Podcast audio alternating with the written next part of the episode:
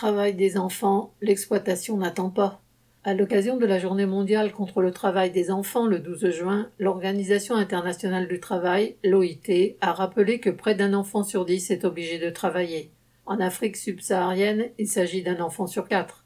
Les dernières statistiques datent de 2020 et montrent que depuis 2016, le nombre d'enfants concernés est de nouveau en hausse. La crise économique, la crise sanitaire et les conflits dans les différentes zones du monde provoquent une aggravation de la pauvreté qui pousse les enfants à quitter l'école, à être employés dès 5 ans pour certains, parfois dans des conditions très dangereuses. En République démocratique du Congo, environ 40 000 enfants travaillent dans les mines du sud du Katanga.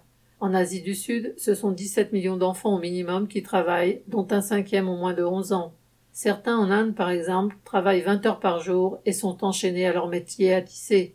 D'autres, au Pakistan, en Afghanistan ou au Népal, se retrouvent aux mains de trafiquants qui les destinent à la prostitution ou l'esclavage.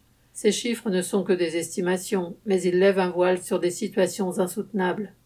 Ce fléau mondial se développe dans les pays pauvres, mais se retrouve dans les pays riches, où il risque aussi de s'accentuer sur le poids de la crise.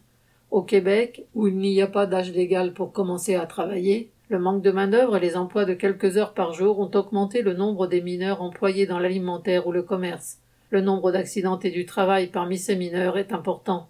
Les organismes tels que l'ONU affichent leurs engagements pour éradiquer le travail des enfants. Mais cette journée mondiale n'y changera évidemment rien. Elle n'a aucun poids devant les nécessités quand enfants et parents sont engagés dans une lutte pour survivre. Inès Rabat.